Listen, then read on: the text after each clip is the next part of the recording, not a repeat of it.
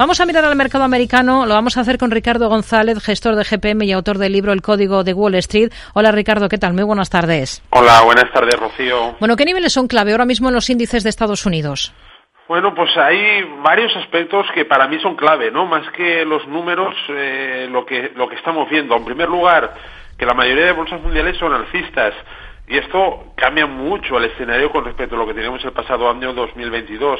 Y centrándonos en Estados Unidos, pues Estados Unidos sube, pero está subiendo menos que otros mercados, como por ejemplo Europa o los emergentes. ¿Y a qué se debe esto?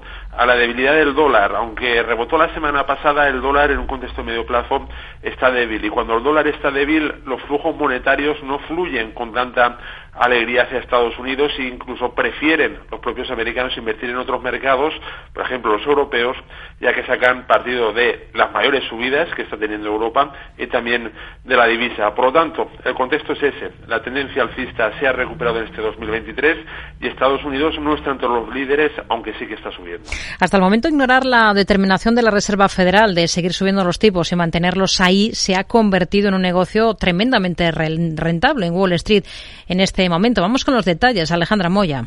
Luchar contra la Fed ha sido una estrategia ganadora en el mercado de valores durante meses. El índice S&P 500 ha subido un 15% desde el comienzo del cuarto trimestre y un 16% desde su mínimo de octubre, lo que lo sitúa muy cerca del umbral del 20% que muchos inversores definen como el comienzo de un mercado alcista. Mientras tanto, el Banco Central ha subido el precio del dinero tres veces. Dice que vendrán más alzas e insiste continuamente en que mantendrá alta la tasa de los fondos federales por un tiempo.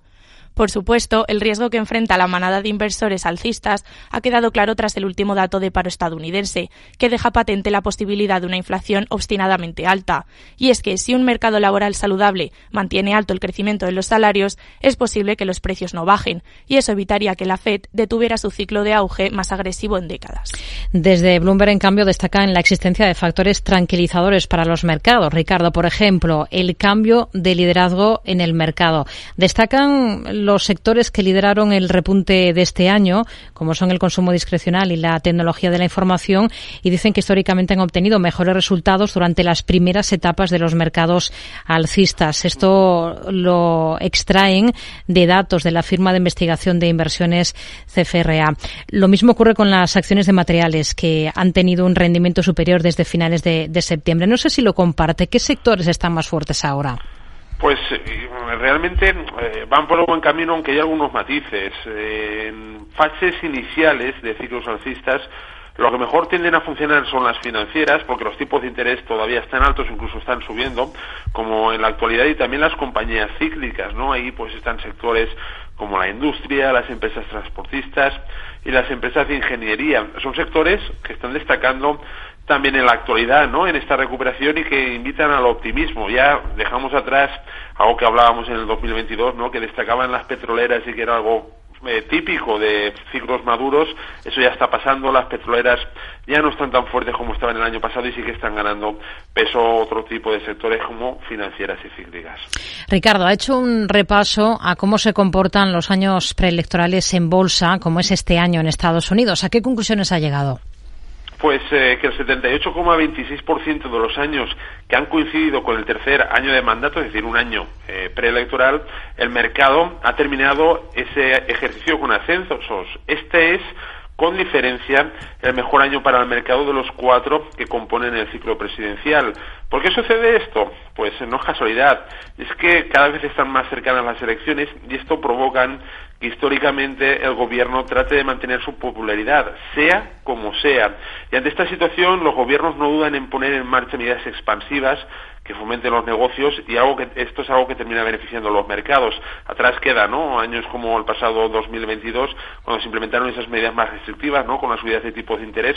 Para este 2023 es más fácil que veamos bajadas en los tipos de interés en la recta final de ejercicio que no subidas hmm. y algo que beneficiará a los mercados.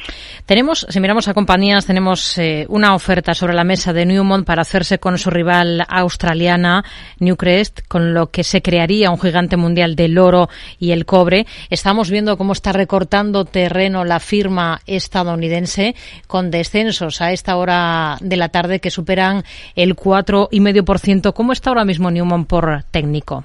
Pues Newmont sigue un comportamiento muy similar al de su sector. Su comportamiento, si bien es alcista, es débil. ¿Qué significa esto? Pues que las mineras en general, Newmont en particular, están subiendo menos que el promedio del mercado. Mientras no sea capaz de ganar fuerza, lo mejor es mirar a otros sectores que estén más fuertes, ya hemos comentado anteriormente financieras y cíclicas, puesto que estar ahora mismo invertido en mineras supone un coste de oportunidad.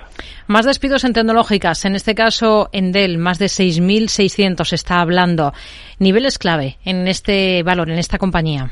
Bueno, pues eh, ya hemos hablado que las tecnológicas no están actualmente en su mejor momento, tanto desde un punto de vista técnico como también cíclico. Y esto pues pasa a factura a compañías como Dell, que desde el pasado verano pues eh, se muestra muy débil con respecto al mercado.